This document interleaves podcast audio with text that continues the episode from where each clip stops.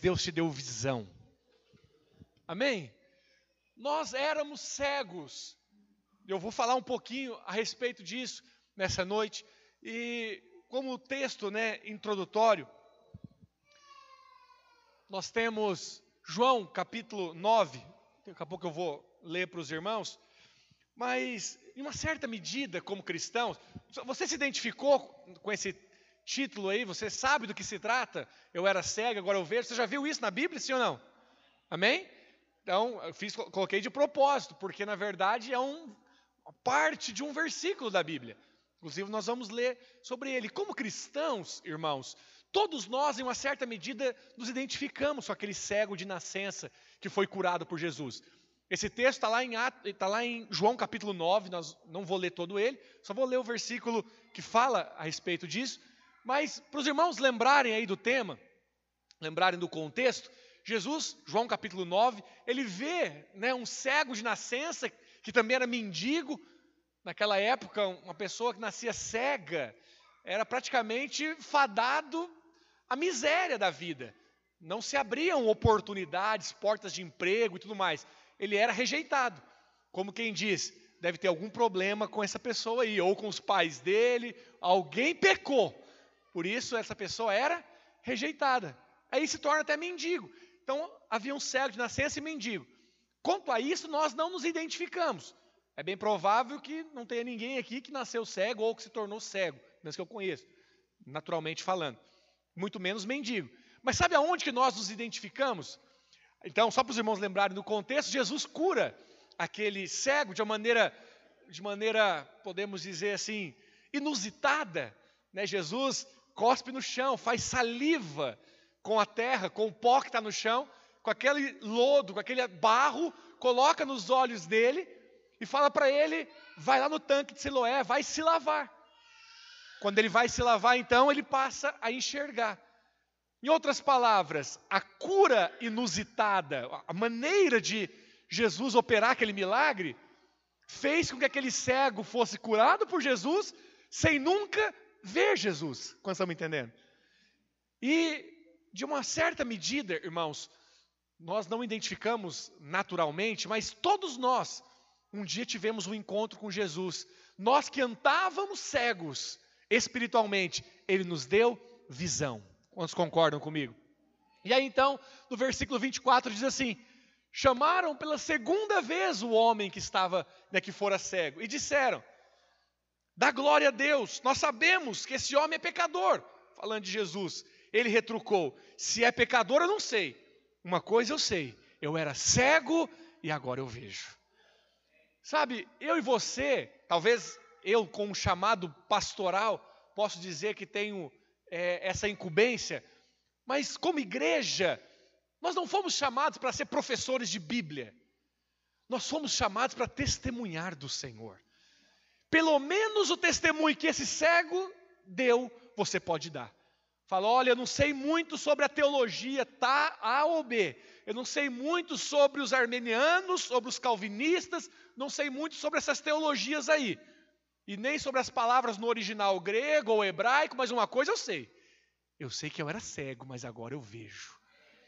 Esse homem, então, na verdade, os fariseus ali querendo pegar Jesus, chegam naquele homem e falam: Como é que aconteceu isso? Ele vai lá e conta a história como aconteceu. Mas aonde está Jesus? Ele fala: Não sei onde está Jesus. E aí eles vão lá na casa desse homem, procuram os pais dele, e os pais dele também, sabendo da astúcia daqueles fariseus, responde de maneira simples e eles querem perguntar mais, ele fala: Olha, ele já tem idade para responder, pergunta para ele. E ele então voltam, é o texto que nós lemos. Eles voltam para aquele homem. Ele fala: Olha, se ele é pecador ou não, eu não sei. Só sei de uma coisa: eu sei que eu era cego e agora eu vejo. Sabe, irmãos, ter visão é muito diferente do que simplesmente participar de uma religião. Ter visão é muito diferente de você simplesmente congregar em uma certa denominação. Isso tem a ver com o que Deus fez e está fazendo na sua vida. E te digo mais: a religião é um dos fatos, é um dos motivos que faz com que as pessoas permaneçam na cegueira espiritual. A continuidade desse texto, talvez você não se atentou para os detalhes dele, mas é interessante porque Quando eles voltam para falar com esse cego, que não está mais cego, Jesus, lá no versículo 29, fala assim: Sabemos, os fariseus falando, sabemos que Deus falou com a Moisés, mas este nem sabemos de onde é. Respondeu-lhes o homem: Nisto é de estranhar, que vós não saibais de onde ele é, contudo, os meus olhos se abriu, ele abriu. Você percebe o que está tá acontecendo aqui? Esse homem que era até poucos instantes mendigo e cego, ele está com líderes da sinagoga, ele está com fariseus, mestres da lei. E aqueles mestres da lei acusam Jesus para aquele homem. E aquele homem fala assim: Olha, eu não sei se ele é pecador, não. O que eu sei é que eu era cego, agora eu vejo. E eles falam: Olha, você precisa dar glória para o Jeová. Você precisa dar glória para Deus. Porque nós somos seguidores de Moisés, nós sabemos que Deus falou com Moisés. Agora, esse homem aí, nós nem sabemos de onde ele veio. Quem que é esse homem? Em outras palavras, aquele cego falou: Isso é de estranhar, porque vocês parecem que veem, mas não estão vendo nada. Quando estão me entendendo? Vocês parecem que estão com seus olhos abertos, mas vocês estão cegos. Porque vocês são religiosos. Vocês conheceram Moisés. Vocês também deveriam estar conhecendo esse homem, porque até milagres como esse ele está fazendo. Hum, que dura, hein? Isso é uma dura de alguém que até instantes atrás era cego e mendigo, para líderes da época religiosa. Porque a religião é uma das causas que faz nós permanecermos na cegueira espiritual. A maioria de nós, irmão, irmãos, já tivemos experiências de andar cego espiritualmente, sim ou não? Sim. Mesmo que você tenha nascido num lar cristão, é possível que o seu testemunho seja esse. Fala, não, eu fui consagrado quando criança, meus pais são cristãos, cheios do Espírito, sempre me levaram para a igreja, mas de alguma forma ou de outra, todos nós tivemos que ter uma experiência com Jesus, que mostrou a nossa cegueira e nos deu luz para que a partir daquele momento nós passássemos a ver como ele vê. Então, essa experiência aconteceu comigo, essa experiência aconteceu com vocês. Se nós estamos aqui como igreja, de uma maneira ou de outra, todos nós tivemos essa experiência nas nossas vidas. Teve um dia que a luz de Jesus brilhou no meio das nossas trevas, no meio da nossa escuridão, no meio da nossa cegueira. Quantos podem concordar com isso? Então, aonde era escuridão, viu-se grande luz. Tem uma palavra profética para nós, irmãos, para um tempo como esse. Essa palavra está lá em Isaías capítulo 60. Ela se refere sim à Nova Jerusalém. Mas a Nova Jerusalém, irmãos, é a igreja redimida. É os muitos filhos do Senhor. Nós somos a casa de Deus hoje. Quantos pode dizer amém? E nós seremos a cidade santa naquele dia. Essa palavra, Isaías viu, ele disse: Dispõe-te e resplandece, porque vem a tua luz, e a glória do Senhor nasce sobre ti. Porque eis que as trevas cobrem a terra e a escuridão os povos, mas sobre ti aparece resplandente luz, o Senhor, e a sua glória se vê sobre ti. As nações se encaminham para a tua luz, e os reis para o resplendor que em ti nasceu. Diga assim: Eu estava em trevas, mas a luz do Senhor me achou. E hoje, como igreja, nós somos essa luz. Nós somos essa luz que na verdade nada mais é do que a luz da glória do Senhor. É a luz da glória do Senhor que nasceu em nós. Quando nós falamos da luz, nós, vemos, nós precisamos voltar né, na palavra. Qual foi o primeiro momento onde a luz é mencionada? Lá em Gênesis, no capítulo 1. Gênesis é o livro dos princípios, é o livro dos inícios. Em Gênesis capítulo 1, nós vemos Deus criando as coisas. Ali você pode ler e saber como que isso, como que as coisas realmente foram criadas, literalmente. Mas também é um símbolo do que acontece com a minha vida, com a sua vida, quando o Senhor começa a trabalhar em nós. Então, Gênesis capítulo 1, versículo 1 diz: No princípio, que, que diz? No princípio, não. Criou Deus os céus e a terra. Verso 2: A terra, porém, estava sem forma e vazia. E o verso 3: Disse Deus: haja o quê? Luz. Quando Deus então foi criar tudo, ele começou pela luz. Quando Deus foi fazer a obra, e Ele está fazendo ainda nas nossas vidas, Ele começou pela luz. Primeira coisa que Deus faz brilhar em nós é a sua luz. Alguém pode trazer uma água, por favor? A luz do Senhor, ela tocou nas nossas vidas. A luz do Senhor brilhou em meio às nossas trevas. Então a primeira coisa que Deus estabeleceu foi a luz. E a luz veio para que haja visão sobre tudo agora que Deus estava por fazer. Então a luz, que na verdade é Cristo, a luz que é Jesus, também brilhou nas nossas vidas, também entrou nas nossas vidas. E aonde Jesus, a luz de Deus entra, todas aquelas trevas que o diabo na verdade causa, elas são dissipadas. O diabo muitas vezes paralisou, trouxe escuridão sobre a vida de muitas pessoas. Mas quando Jesus chegou, ele iluminou e as coisas começaram a clarear, a mudar, a ser transformadas. Mas tudo começa com a luz. Tudo começa com o brilho do Senhor nas nossas vidas. Então, quando nós nos convertemos, o Senhor nos deu uma nova visão. O Senhor nos deu uma nova visão. Essa visão, lá em Romanos capítulo 12, você vai ver como a transformação pela renovação da mente. Então, você e eu, nós tínhamos uma maneira de ver o mundo. Nós tínhamos uma maneira de enxergar a vida. Nós tínhamos, uma maneira, nós tínhamos uma maneira de ver a família, de ver os filhos, de ver as finanças, de ver Deus, de ver a igreja. Nós tínhamos uma maneira. Essa maneira é uma maneira obscurecida, ofuscada, errada, até que a luz de Deus brilhou. Quando a luz de Deus brilhou, isso aconteceu na nossa conversão, nós passamos então a ver de uma forma diferente. A visão da vida para você mudou depois da sua conversão, sim ou não? Você vê a vida hoje diferente de que você via antes de se converter, sim ou não? Você percebe isso? Você percebe isso na prática na sua vida? Você está vendo diferente. Você percebe isso não é religião. Não foi a religião que causou isso, foi a luz do Senhor que entrou na sua vida. A isso, irmãos, a essa luz inicial que brilha na vida do, do crente regenerado, do homem regenerado, nós chamamos chamado. Nós, como igreja, damos o nome de chamado ou simplesmente visão. Qual é o chamado que você tem? Qual é a visão que você tem? Que visão, pastor? Que chamado que é esse, pastor? É o que você recebeu quando a, luz do Senhor inundou no meio das suas, das suas trevas. Quando isso aconteceu, você passou a ter um propósito diferente, um chamado diferente, uma visão diferente. Pessoas né, que não têm visão, certamente algumas consequências vão vir. Ó, pastor, mas se todos nós, quando nos convertemos, Deus trouxe a sua luz e nós tivemos uma visão, então todos nós aqui nós temos uma visão. Por que as consequências da falta de visão? Deixa eu te explicar algo.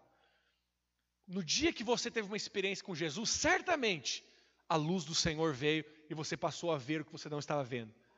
Mas no decorrer da caminhada, pode ser que algumas coisas vieram a fazer com que a sua visão seja ofuscada. E a nossa visão pode ser ofuscada, sabia? A nossa visão pode ser paralisada pode ser interrompida, pode ser ofuscada, pode ser obscurecida. É possível que você está hoje servindo a Deus, mas sem visão. Está faltando visão. Está faltando aquele senso de propósito, de relevância, de chamado, de importância, de visão. Quando estão me entendendo nessa noite? Amém? Quando perde a visão, perde-se o rumo. Sabe, você estava indo em uma direção, estava até indo bem, mas agora perdeu o foco. Talvez você não sabe o que aconteceu, ou você pode até dizer, ah, isso ou aquilo, mas de uma maneira né, perceptível, clara na sua vida, você está sentindo perdido. Talvez uma hora dá um tiro aqui, uma hora dá um tiro ali, entende, né? Dá um tiro, né? Uma hora você corre para cá, outra hora você corre para lá, mas você está perdido. Falta direção, falta foco, falta rumo. O que está faltando na verdade? Está faltando visão. Está faltando a revelação do chamado de Deus para a sua vida. Está faltando compreensão do que Deus quer de você. Quando perdemos a visão, muitas vezes ficamos confusos. É muito fácil de identificar na vida de algumas pessoas, isso acontece muito com jovens. Por isso que a promessa do Senhor é que os nossos jovens terão, o que, que diz? Os nossos jovens terão visões. Por quê? Porque a tendência é o jovem só ver no mundo é a próxima balada, né? Na igreja, sei, é o próximo próximo sábado, próxima célula, próximo culto, próximo dia. Falta visão, falta, falta senso de propósito, falta entendimento de vocação. Quantos estão comigo? Amém? Quando pessoas ficam confusas, cheio de dúvidas, não sabe, não sei se eu vou por aqui, não sei se eu vou ah, por ali, não é assertivo, na verdade é muito, é muito é, obscuro as decisões. O que está faltando? Está faltando a visão de Deus na sua vida. Pessoas assim, muitas vezes, quando perdem a visão, se tornam letárgicas, se tornam lentas para tomar decisões, lentas né, para dar um passo. Muitas vezes o medo começa a bloquear, elas se tornam pessoas letárgicas. O mover de Deus está acontecendo, a obra está fluindo. Vamos, irmão. Não sei. Ou melhor, vai indo. Eu estou indo também, mas eu vou no, eu vou no, meu, no meu passo. Eu vou no, no meu tempo. Está te faltando visão. É isso, é uma, são consequências da falta de visão. Muitas vezes entra, né, incorre em erros, cai nos mesmos problemas. A vida se torna um ciclo vicioso de mesmos erros, mesmos erros, mesmos problemas, mesmos pecados. Sabe, não tem problema, irmão. Claro, vai ter consequências, mas o erro, o pecado, pasme, cometido na sua vida, não é seu maior inimigo, não. O problema é que pessoas que perderam a visão, elas caem ali, voltam, caem de novo, voltam, caem de novo, e a vida fica essa essa lenga-lenga, podemos dizer, vai e volta, vai e volta, no mesmo buraco. Isso é um ciclo vicioso. A vida não vai para frente, a vida não rompe. Não tem um romper. Sabe, eu não quero que você aponte o dedo para ninguém e nem fique. Mas talvez ao falar isso você conhece pessoas assim. Você conhece pessoas que você conversa com a pessoa hoje, passa um ano, passa dois anos, tem cinco anos, tá, essa pessoa está na mesma conversa, no mesmo dilema, nos mesmos assuntos, e ela está no mesmo lugar. Não tem progresso a vida dela, não tem avanço, não rompe espiritualmente, não rompe ministerialmente, não rompe sua seu casamento, não rompe. Ela não está crescendo, preste, preste atenção a visão de Deus nos coloca em movimento. Eu vou falar a respeito de alguns exemplos bíblicos. A visão de Deus sempre vai te colocar em movimento. E nunca para trás, sempre para frente. Quantos pode dizer amém? Mas tem pessoas que ficam paralisadas, e as consequências são essas que eu estou falando. Entram em caminhos errados. Sabe aquela, aquela expressão assim, ó? Eu estou vendo que aí vai quebrar a cara. Já viu? Você já viu aquela situação onde a pessoa vai entrando e você com uma percepção um pouco mais aguçada, você olha e fala: esse negócio não vai dar certo. Talvez porque você já passou por esse caminho, talvez porque você tem experiência para dizer não vá por aí. Mas você olha e você já canta a pedra e fala: isso não vai dar certo. E a pessoa entra por esse caminho, são caminhos de erros. Lá na frente, quebra a cara. Por quê? Ah, Deus quer nos conduzir assim? Não. Preste atenção, irmãos. A vontade de Deus não era conduzir o povo dando volta no Monte Sinai. Alô, tem alguém aqui? Deus queria conduzir o povo do Egito para Canaã, a terra prometida. Essa viagem a pé demorava uns 17 dias. Dizem, hoje dá para colocar até no, no, Google Maps, vai te dar aí. Mas os estudiosos acreditam que duraria em torno de 17 dias. Se tratando de viajar com caravana, tinha criança, tinha um monte de bicho junto, poderia demorar até 40 dias. Mas demorou 40 anos. Por quê? Porque rodavam, andavam em círculo. Eles andavam em círculo e não chegavam na terra prometida. É claro que porque Deus realmente interviu para que não entrasse na terra. E aí isso é outra pregação. Mas a vida deles foi essa: uma vida de dar volta no deserto até que aquela geração passasse, até que eles morressem no deserto. Mas quantas vezes nós temos cristãos morrendo no deserto? Dando volta, dando volta. Aí o problema é que ele, ele é velho de igreja, crente velho, mas não é ancião, não é maduro, não é experiente na palavra, não é alguém com experiências genuínas espirituais, mas é velho de igreja. Só ser velho de igreja não garante maturidade espiritual para a sua vida. Então nós precisamos permitir que a visão do Senhor esteja latente nos nossos corações. Que o chamado de Deus, a vocação de Deus para as nossas vidas, para a nossa igreja, para a nossa casa, esteja sempre nos nossos corações. Posso ouvir o amém dos irmãos? Então, normalmente, pessoas assim perdem, sabe, o valor com relação à edificação do reino. Já não se envolvem como se envolviam antes. Já não, sabe, se doam como se doavam. Interrompem os processos. Param o que estavam fazendo para a edificação do reino de Deus. Ficam muitas vezes angustiados, depressivos, ansiosos. Tudo porque faltou visão. Faltou o senso do chamado, faltou o senso do propósito não consegue mais ver as coisas espirituais, nem as coisas de Deus, nem as coisas do diabo. Se tornam como que presas fáceis para o ataque do diabo, porque não consegue enxergar o inimigo mais. Isso tudo que eu estou falando são consequências de falta de visão. Quantos querem caminhar na visão que Deus te deu? Amém. Olha, tem exemplos bíblicos de falta de visão. Primeiro exemplo, Eva. Irmãos, Eva né, Deus tinha falado para Adão, então nós acreditamos que Adão transmitiu isso para Eva, que não deveria comer da árvore do conhecimento do bem e do mal. Aonde Deus via morte, Eva viu coisa boa, agradável, desejável. Foi isso que Eva viu. Olha lá, vendo a mulher que a árvore era boa para se comer, agradável aos olhos, desejável, para quê? para dar entendimento, tomou o fruto e comeu. Então preste atenção. Aonde Deus estava vendo morte, Eva estava vendo coisa boa, agradável, desejável. O que, que Eva tinha? Eva tinha cegueira espiritual. Faltou a visão.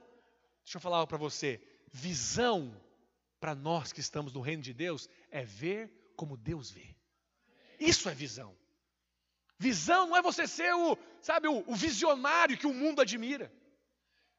A visão que eu estou pregando para você hoje, que eu quero que você saia daqui com seu coração cheio dela, não é você ser o, sabe, o, o, o espertão, o oportunista, ou o visionário, cheio de ideias inovadoras e empreendedoras.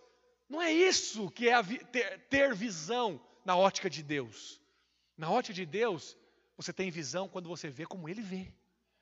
Quando você enxerga a sua casa como Deus enxerga, você é alguém tem visão espiritual. Quando você vê a igreja como Deus vê, você tem visão espiritual. Quando você vê a plantação de igreja, o reino, a expansão da obra, como Deus vê, é porque você tem olhos espirituais. Você tem visão. É essa visão que nós precisamos ter. É essa visão, ver como Deus vê. Olha o segundo exemplo que eu coloquei aqui. Talvez você não lembre desse, desse, desse texto, essa história. O servo de Eliseu, vamos ler, está aqui na projeção, segundo Reis 6, versículo 15. Tendo se levantado, tendo se levantado muito cedo, o moço do homem de Deus, era Eliseu, o homem de Deus, e saído, eis que tropas, cavalos e carros haviam cercado a cidade. Então seu moço lhe disse: Ai, meu senhor. Você consegue imaginar aqui essa, esse diálogo? O moço aqui é o servo. É, é o servo. O homem de Deus aqui é Eliseu. Ele viu os carros, os cavalos, o exército do inimigo cercando a cidade. ele chega, ai meu Senhor, o que faremos? Verso 16. Ele respondeu: Não temas, porque mais são os que estão conosco do que os que estão com eles. Aleluia! Você já viu isso aqui na Bíblia? Maior é aquele que está em nós do que aquele que está no mundo. Às vezes o inimigo vai te cercar, você vai falar assim: ai meu Deus, e agora? É inimigo daqui, inimigo dali, é muita luta, pastor.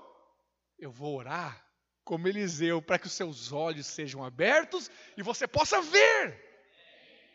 Esse homem, esse servo, não estava vendo, mas Eliseu estava vendo. E o que, que ele está vendo?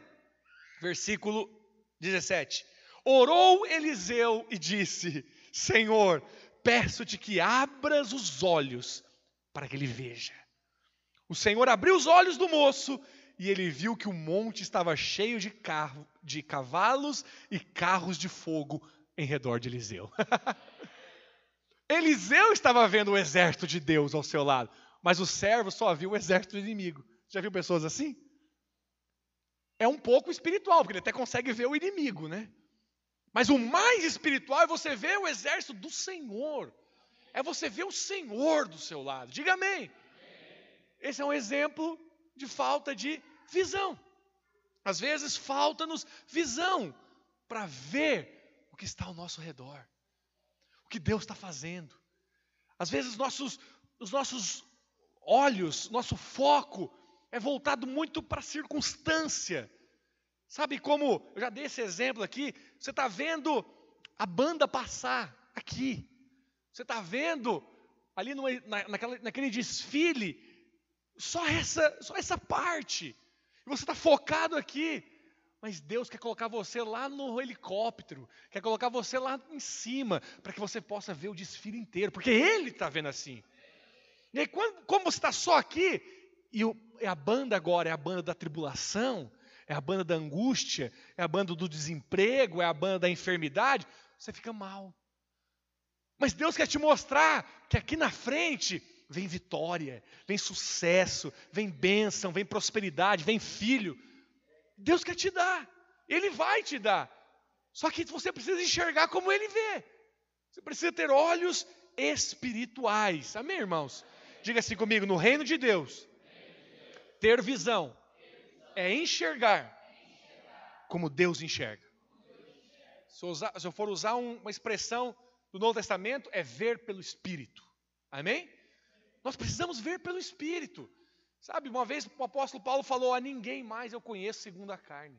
Se antes eu conhecia segundo a carne, agora já não é mais segundo a carne que eu conheço. O que, que é isso? Nem você, irmão, que eu conhecia antes de se converter, eu não conheço mais você daquele jeito. Eu conheço pelo Espírito. Os meus olhos para, para o irmão, para a célula, para o meu líder, para o meu pastor, para o meu negócio, para o meu chefe, para minhas finanças, não é como eu via antes.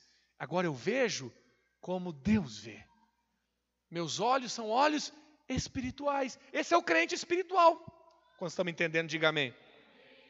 Todo propósito divino, então, vai começar com uma visão de Deus.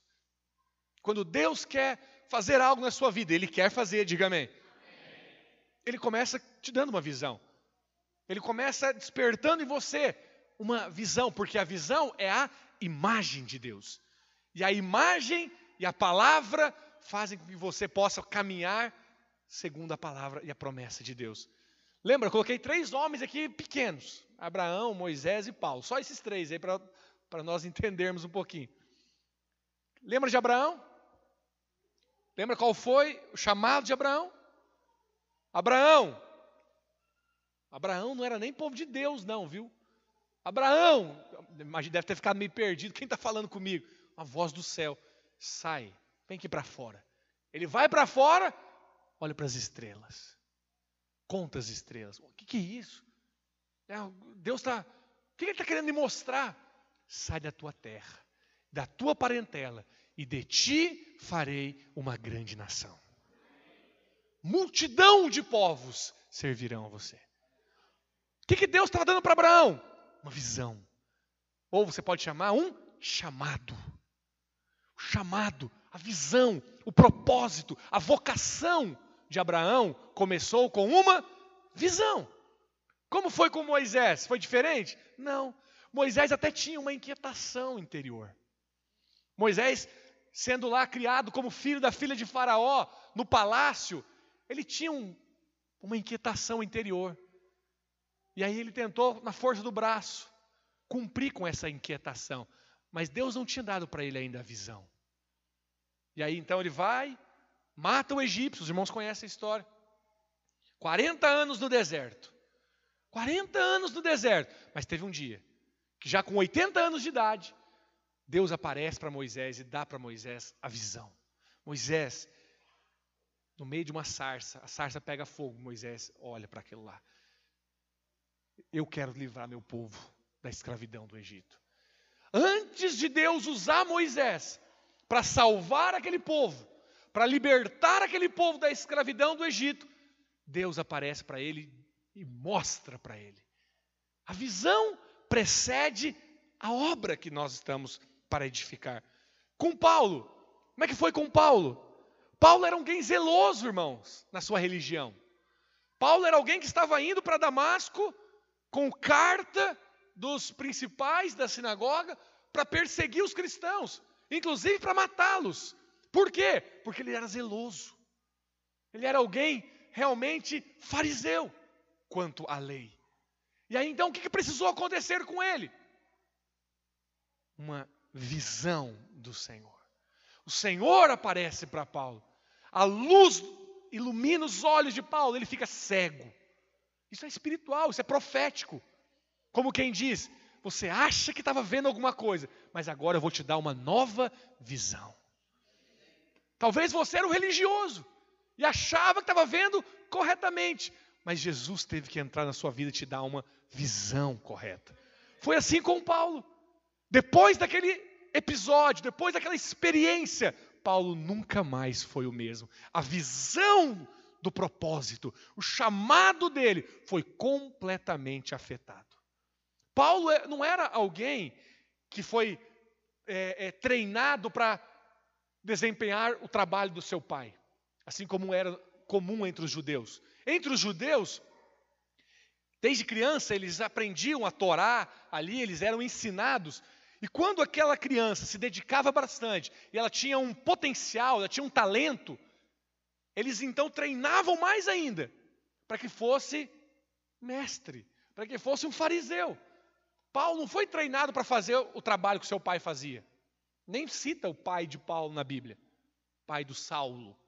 Nem, nem fala o que, que ele fazia. Provavelmente, talvez construía tendas. Que chegou o momento que Paulo começou a construir. Mas Paulo foi treinado para ser mestre da lei. Aos pés de Gamaliel, foi treinado para ser fariseu. Foi treinado para ser líder na sinagoga. Ou seja, ele era alguém que tinha uma visão, sim ou não? Só que a visão dele não era a visão de Deus. A luz de Deus precisou entrar na vida de Paulo e mudou a visão dele. Quando estão me entendendo? Então, o propósito que Deus tem nas nossas vidas, a obra que Deus vai fazer em nós e através de nós, sempre vai ser precedida pela visão. Amém? A visão precede o propósito. E uma coisa importante é você, é você ter clareza de que uma vez a visão dada, Deus não muda a visão. Deus não muda a visão que Ele te deu. Ele pode ampliá-la. Ele pode aumentar a visão. Mas Ele não vai mudar a visão. Ele não vai falar, olha, até aqui eu chamei você para fazer isso, mas agora não vou fazer isso não. Faz outra coisa agora. Sabe, Deus não fica brincando com isso. Deus te chama e Ele pode aumentar, e Ele provavelmente vai aumentar. É, e ampliar a compreensão, o entendimento dessa visão, mas nunca fazer com que você volte para estaca zero e comece de novo outra coisa. Quantos estão me entendendo? A visão de Deus não é mudada. Ainda que seja ampliada, o Senhor não vai mudar. O principal trabalho, irmãos, do nosso inimigo, o principal trabalho do diabo é fazer você duvidar da palavra de Deus. Sempre que você duvida, você perde a visão. Sempre que você permite, talvez por causa do tempo, talvez por conta das circunstâncias, talvez pelo sofrimento, talvez pelos problemas que não cessam, Talvez porque já passou muito tempo, pastor, essa promessa, e eu não vi isso acontecer na minha vida. Talvez por alguns motivos como esse, você permite perder a visão, você se esquece da palavra, você duvida da palavra. Isso aconteceu com um homem de Deus. João Batista é um exemplo bíblico de alguém que perdeu a visão. Sabe, irmãos, vou falar uma fé pessoal minha aqui. Qualquer coisa você joga fora. Você fala, não, pastor, isso aí não faz sentido, não. Eu não acredito que era vontade de Deus que João Batista perdesse a cabeça, sabia? Sabe que João Batista morreu decapitado, né? Eu não acredito que, que João Batista era para ter sido decapitado. João Batista era alguém, a Bíblia diz que nascido de mulher não há outro maior do que ele, amém? João Batista foi maior do que Elias. João Batista foi maior do que Moisés, foi o maior nascido de mulher. Preste atenção. João Batista, ele viu Jesus. Ele não viu só Jesus na carne, porque eles eram primos. João Batista viu os céus se abrirem sobre Jesus. Foi da boca de João Batista que saiu palavras como essa: Eis o Cordeiro de Deus que tira o pecado do mundo. Quando Jesus chegou para João Batista, ele falou: Eu não sou digno de batizar você. Você que precisa me batizar.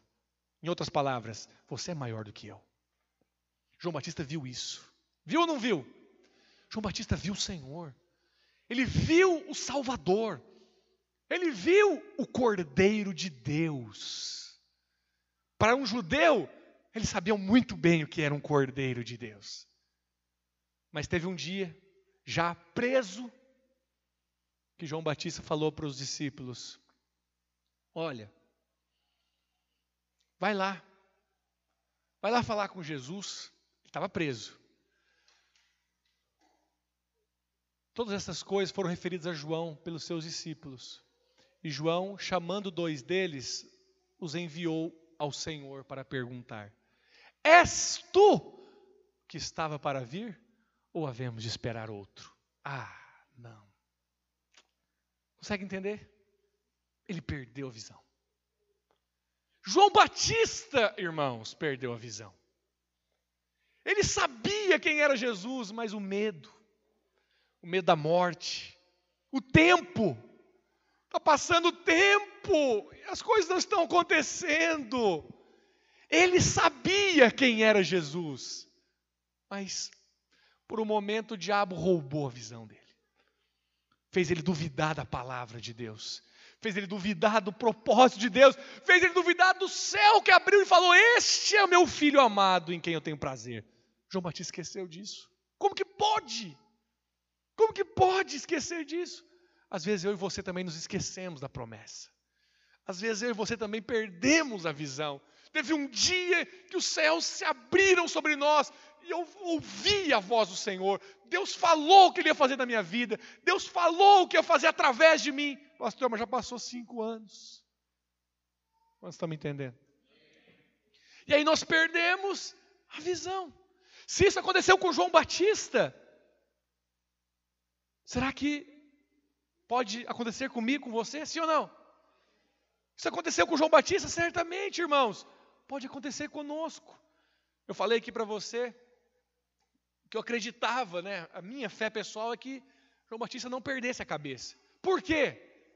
Porque eu creio, isso é a minha opinião, que João Batista, depois de ter visto Jesus, ouvido o que ouviu do céu, do Pai, visto pelo Espírito que ele viu, Cordeiro de Deus, tira o pecado do mundo, ele deveria parar com aquele negócio de batizar nas águas e ser discípulo de Jesus.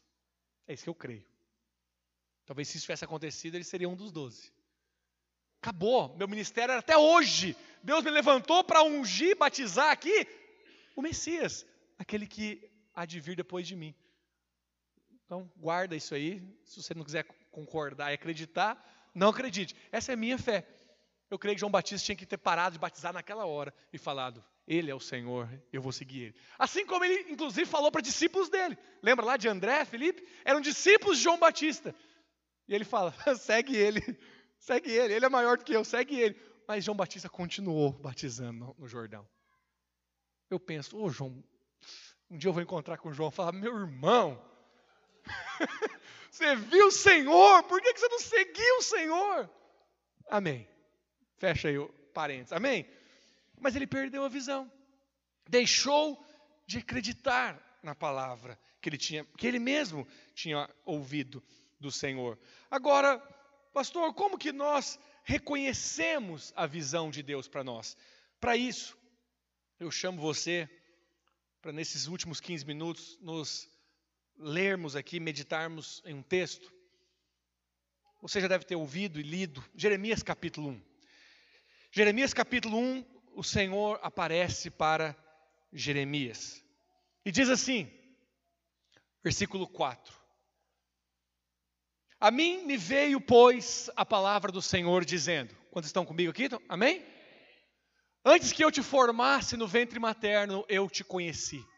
E antes que saísse da madre, te consagrei e te constituí profeta às nações.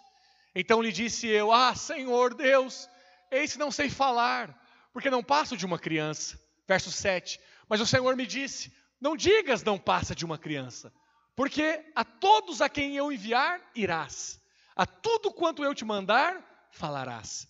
Não temas diante deles, porque eu sou contigo para te livrar, diz o Senhor. Depois estendeu o Senhor a mão, tocou-me na boca, e o Senhor me disse: Eis que ponho na tua boca as minhas palavras. Olha que hoje te constituo sobre as nações e sobre os reinos, para arrancares e derribares, para destruíres e arruinares, e também para edificares e plantares. Veio ainda a palavra do Senhor dizendo: Que vês tu, Jeremias? Diga assim: que, que você vê, Jeremias? Olha a pergunta de Deus para Jeremias. Respondi: Vejo uma vara de amendoeira. Disse o Senhor: Viste bem, porque eu velo sobre a minha palavra para cumprir. Amém? Esse texto, irmãos, acaba trazendo um roteiro da visão de Deus para nós. A visão de Deus para toda a igreja, para todos os seus filhos. Que roteiro que é esse? Só vou mencionar para você coisas que estão nesse texto aqui. Primeiro, ouça-me, não é Deus entra nos seus planos, é Deus introduz você nos planos dele. Entende isso? Entende a diferença disso? O Senhor entrou na sua vida, sim ou não? Então ele não entrou no meio dos seus projetos. Ele simplesmente colocou você dentro dos projetos dele. O propósito é o dele, não é o seu. Amém? Segunda coisa que nós vemos é que o êxito desta caminhada não tem a ver conosco, não tem a ver com as nossas capacitações, não tem a ver com as nossas qualificações, mas tem a ver com o que ele fez. Nós vemos que Jeremias era só uma criança.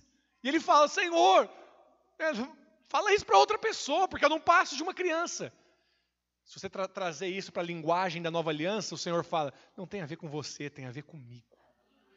Não tem a ver com o que você pode fazer, tem a ver com o que eu posso fazer em você. Quantos dizem amém? Terceira coisa, o Senhor toca Jeremias. Diga assim: o Senhor toca Jeremias. Quando o Senhor tocou Jeremias, aonde? Aqui.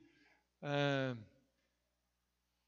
quando o Senhor tocou Jeremias, o que, que ele colocou, meus irmãos, na boca de Jeremias? Eis que põe na tua boca as minhas palavras.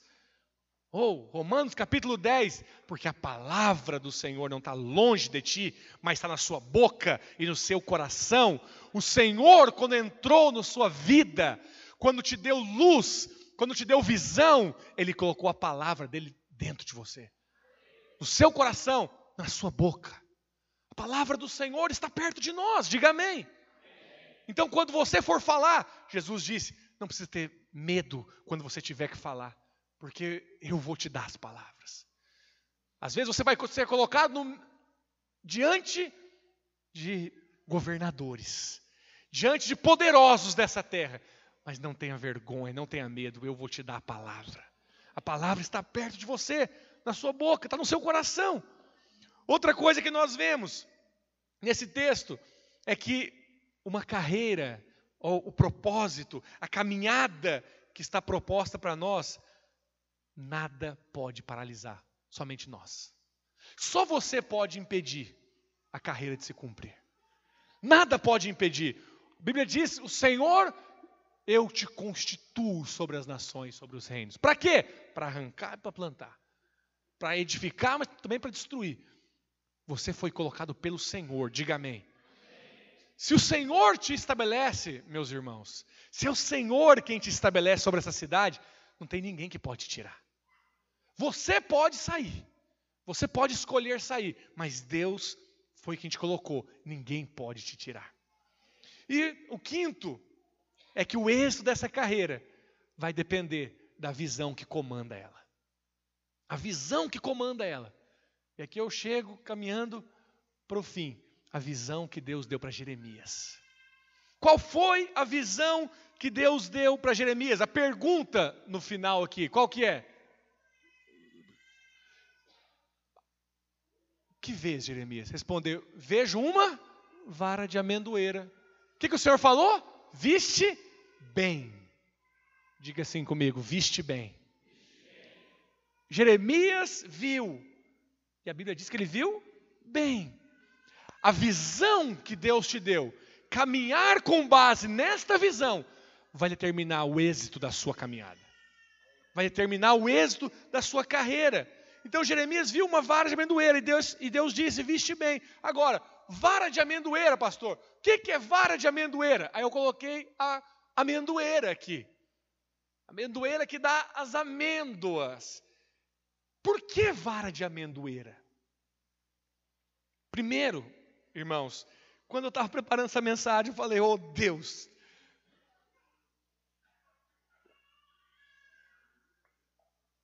Irmãos, sabe que hoje, dia 22,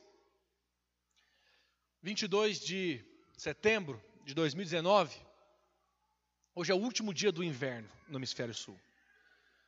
Amanhã começa a primavera. Calma, eu não cheguei lá ainda. Vocês estão, comemorando só porque não vai ficar frio. Mas eu quero que você dê glória a Deus quando eu terminar de falar. Preste atenção. A vara de amendoeira. E por que amendoeira? Amendoeira, aí eu fui estudar um pouco sobre amendoeira. E eu vi que a amendoeira é a primeira árvore que floresce quando o inverno está acabando e a primavera está chegando. A primeira árvore que dá flores e começa a dar frutos, qual que é? Amendoeira. Tanto que o nome no original da amêndoas ou da amendoeira, a raiz dela é estar acordada.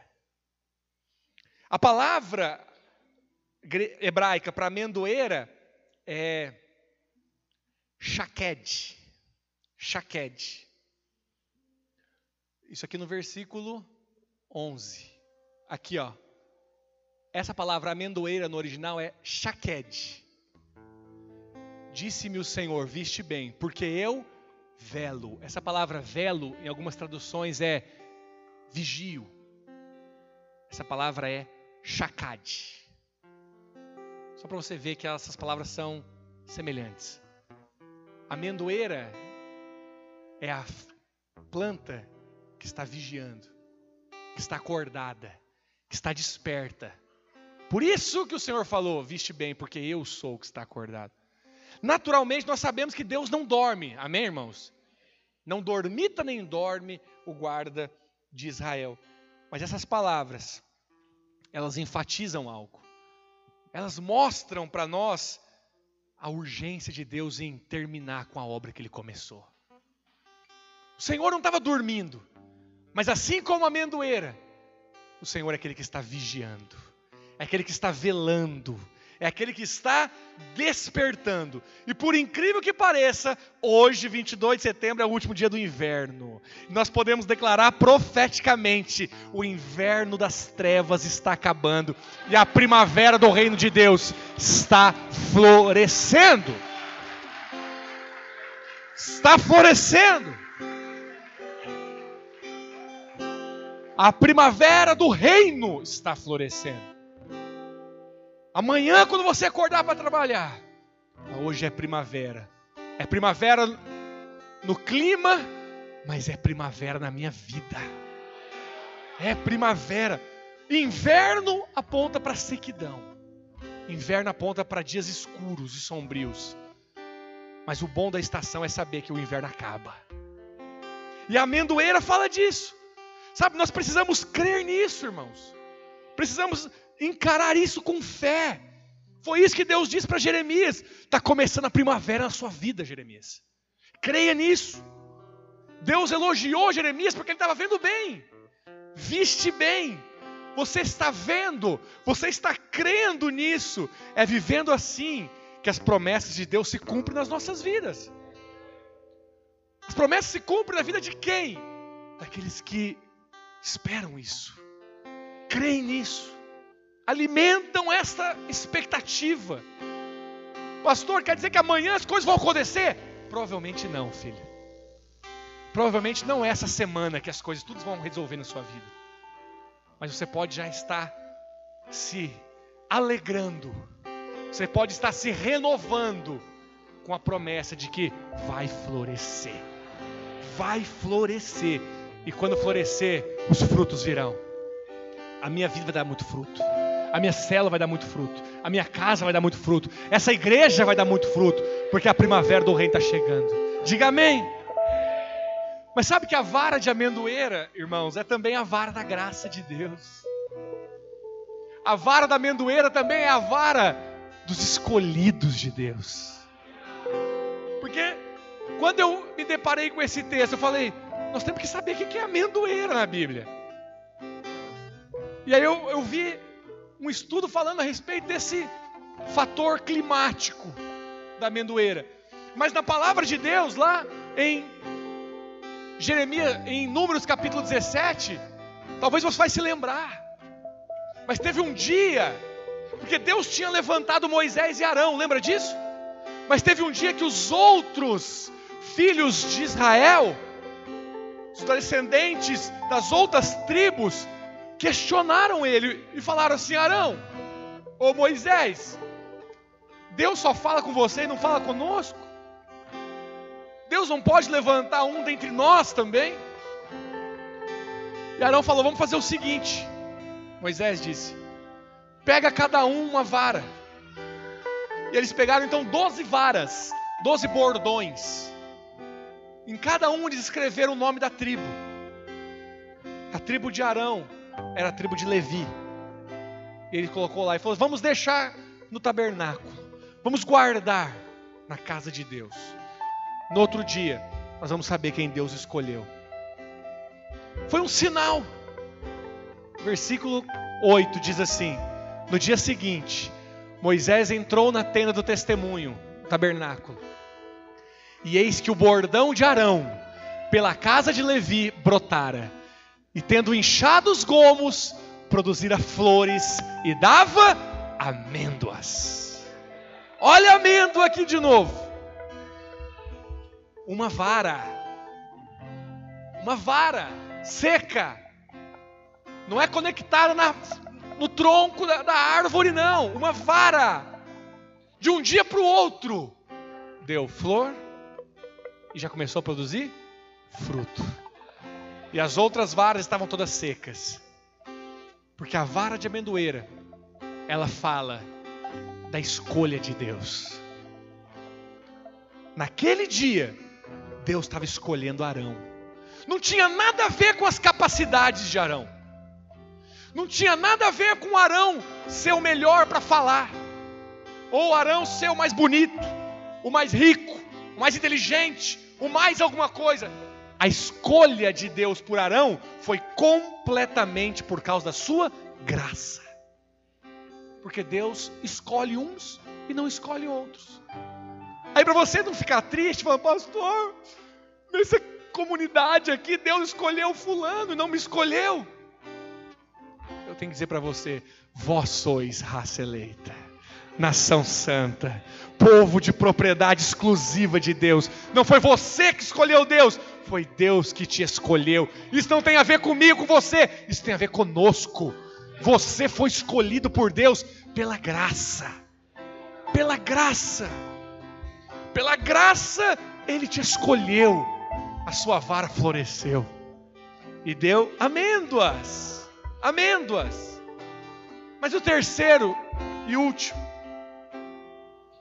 significado do porquê da amendoeira, e eu finalizo com isso.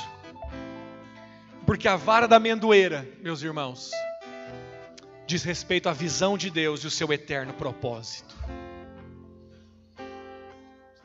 Você lembra onde que as amêndoas também são mencionadas na Bíblia? Em Êxodo capítulo 25, Deus dá para Moisés a descrição de como deveria ser os móveis do tabernáculo. E Deus fala a respeito das medidas de todos os de tudo que havia no tabernáculo. Da cortina que deveria servir de divisória, parede do tabernáculo, o átrio, o lugar santo, o santo dos santos. No átrio, você vai construir uma bacia de bronze, um altar de holocausto, ele dá as medidas, ele fala os materiais, tudo como deveria fazer. Entra no lugar santo, ali vai ter um candelabro, ali vai ter uma mesa dos pães da proposição, ali vai ter é, a, o, a mesa dos pães, o candelabro e. Me ajuda, terceiro móvel do tabernáculo, lugar santo. Alguém lembra? Mesa dos pães, o candelabro e o altar de incenso. Lá dentro, no Santo dos Santos, vai colocar mais um móvel, a arca, chamada Arca da Aliança. Preste atenção, irmãos, olha para cá. Deus deu direção de tudo. Deus falou como tudo deveria ser construído. Mas ali no lugar santo tinha um móvel especial. O candelabro era um móvel especial. Sabe por quê? Somente um móvel em todo o tabernáculo era feito de só de ouro. De ouro puro, maciço. Pastor, a arca da aliança. A arca de, da aliança era madeira coberta de ouro. Mas e a bacia? Bacia de bronze. E o altar? Coberto de ouro. Mas o candelabro era feito de ouro puro. Preste atenção. E o Senhor então falou sobre esse candelabro: seis hastes sairão dos seus lados. Todos os irmãos já viram a imagem do candelabro? Eu não coloquei aqui. Uma no centro e seis, três de cada lado. Deus estava falando para Moisés: Três de cada lado. Três de um lado, três de outro. Numa haste haverá três cálices com formato de amêndoas. Uma maçaneta e uma flor. E três cálices com formato de amêndoas na outra haste. Uma maçaneta e uma flor. Assim serão as seis hastes que saem do candelabro. Olha a amêndoa aqui de novo. Pastor, o que, que isso tem a ver? Só, só vai ter a ver se você entender o que, que é o candelabro na Bíblia. Se você entender o que, é o candelabro na Bíblia, aí você vai entender essas amêndoas que estão ali e o que, que tem a ver comigo e com você. Preste atenção. O candelabro era um móvel especial. Em primeiro lugar, feito de ouro puro, feito de ouro maciço. Isso já o diferenciava dos demais móveis do candelabro. E ele tinha um propósito bem objetivo. Falando de maneira bem simples, por que o candelabro estava ali? O candelabro iluminava o tabernáculo. O candelabro nas pontas tinha luz, tinha fogo. O candelabro era para iluminar o tabernáculo, a casa de Deus. Eu e você somos casa de Deus hoje. E dentro de nós, Ele colocou a sua natureza, porque o ouro aponta para a natureza de Deus. Diga assim: o ouro é a glória de Deus. A glória de Deus ilumina a casa. Alguns já estão chegando, entendendo onde eu vou chegar. A glória de Deus nessa reunião ilumina a igreja. A glória de Deus na sua vida ilumina a sua vida. E a glória de Deus, a glória de Deus, são os nossos olhos. A Bíblia diz, a nossa visão Jesus diz: são os olhos a lâmpada do corpo. Se os teus olhos forem bons, todo o seu corpo vai ser luminoso. Diga assim: se a minha visão estiver alinhada com o propósito de Deus, a minha vida será luminosa. Na tradição judaica, candelabro, preste atenção. Na tradição judaica, o candelabro aponta para os olhos de Deus que perscrutam tudo na face da terra. Isso foi tirado, você está anotando, pode anotar, Zacarias capítulo 4. Deus dá uma visão para Zacarias sobre Zorobabel. E lá fala, não é por força nem por poder. E diz que o candelabro são os olhos de Deus que veem todas as coisas. Na tradição judaica, esse é o símbolo do candelabro. Candelabro. Eles chamam de menorá. A menorá junto com a estrela de Davi, são os dois principais símbolos de Israel. E aponta para os olhos de Deus. Em outras palavras, para a visão celestial. Mas ouça-me, irmãos. Israel parou no Velho Testamento. O Novo Testamento também tem candelabro. Lá em Apocalipse, capítulo, capítulo 1, João viu o candelabro. Ele viu Jesus andando por entre os candelabros de ouro. O candelabro para nós cristãos é mais do que os olhos de Deus, mas é Cristo e a sua igreja, que é luz para o mundo. Amém? Por isso o candelabro tem a ver com a visão de Deus e o seu eterno propósito. Por quê? Porque a igreja é o propósito de Deus. A igreja é o propósito de Deus. O candelabro é a igreja. Na ponta do candelabro, o que, que tinha? Amêndoas eu vou te falar algo, talvez você não sabe. Prometo que estou encerrando. Todos os móveis tinham medidas, Gustavo. Todos os móveis tinham a medida que ele deveria ser construído. Quando Deus falou para Moisés construir o candelabro, ele não disse a medida que ele era, deveria ser construída.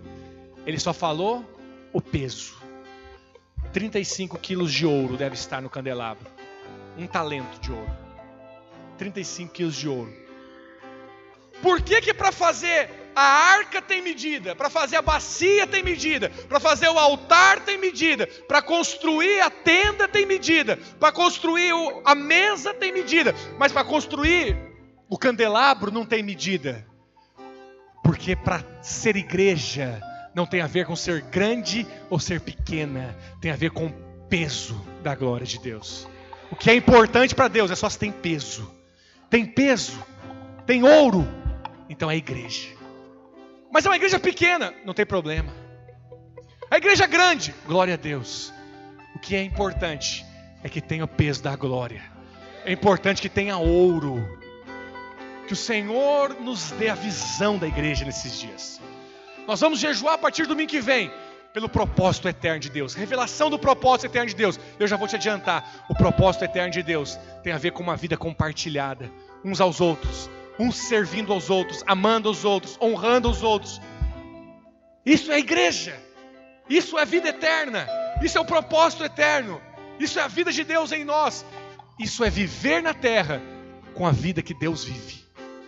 Que o Senhor nos abra os olhos para ver o propósito eterno nesses dias, para ver a igreja. Amém, irmãos?